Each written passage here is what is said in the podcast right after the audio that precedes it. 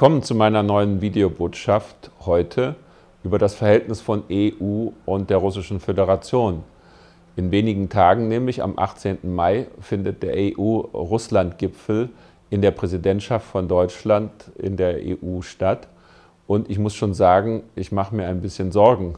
Das ist kein Selbstläufer, denn in der letzten Zeit gab es, es ist geradezu verhext, eine Menge von Schwierigkeiten zwischen der EU und Moskau.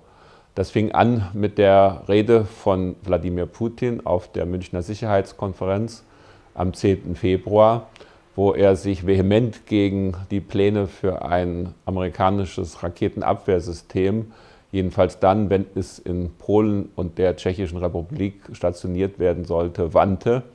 Und äh, vor kurzem hat er nochmal eine wichtige Rede, das sogenannte, das sogenannte Paslanje, gehalten, also eine Rede an die Nation vor den beiden Häusern des russischen Parlaments, wo er angedroht hat, einen der wichtigsten Abrüstungsverträge, den KSE-Vertrag, auszusetzen und damit nochmal deutlich den russischen Unmut über die westliche Politik äh, gemacht. Hier geht es um einen Vertrag von 1990, also aus einer Zeit, als noch der Warschauer Pakt und die Sowjetunion bestand der dann neun Jahre später, 1999, angepasst wurde, nachdem die Weltkarte sich geändert hat. Aber Russland äh, hat bisher äh, immer beklagt, dass die westliche Seite diesen Vertrag bisher nicht ratifiziert hat, was auch stimmt, weil hier noch Erwartungen an russische Abrüstungsbemühungen in Georgien und Moldova geknüpft sind, die noch nicht erfüllt sind. Also eine weitere komplizierte Komplikation. Und dazu kommen äh, aktuelle Konfliktsituationen, äh, etwa mit Estland. Sie besinnen sich, da gab es diesen Streit um die Versetzung des sowjetischen Kriegerdenkmals. Für die einen ist das eine Erinnerung an die russischen Opfer im Kampf gegen den Hitlerfaschismus. Für die Mehrzahl der Esten ist es eher eine Erinnerung an sowjetische Okkupation in ihrem Land, so würden sie es jedenfalls nennen.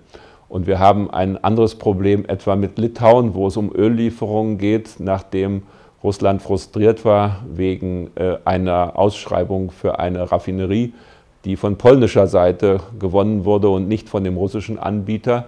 Und schließlich haben wir einen richtigen Stolperstein mit dem Problem eines russischen Fleischembargos gegenüber Polen, weshalb Polen bisher die Gespräche, die Verhandlungen in der EU-Präsidentschaft über die nächste Phase eines Partnerschafts- und Kooperationsabkommens mit Russland äh, nicht akzeptiert.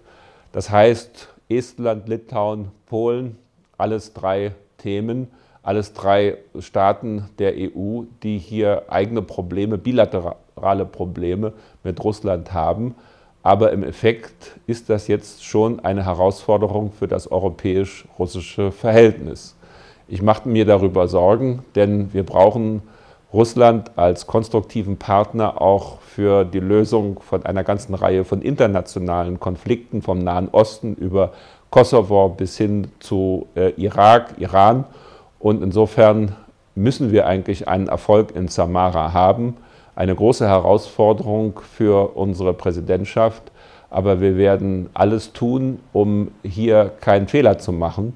Denn wenn man sich in die Weltgeschichte begibt und sich das anguckt, dann weiß man, dass aus solchen atmosphärischen Störungen schon häufig ernsthafte Krisen entstanden sind. Insofern sind die Lampen alle rot, aber wir haben noch ein paar Tage Zeit, um noch einen Erfolg in Samara erreichen zu können. Vielen Dank für Ihr Interesse.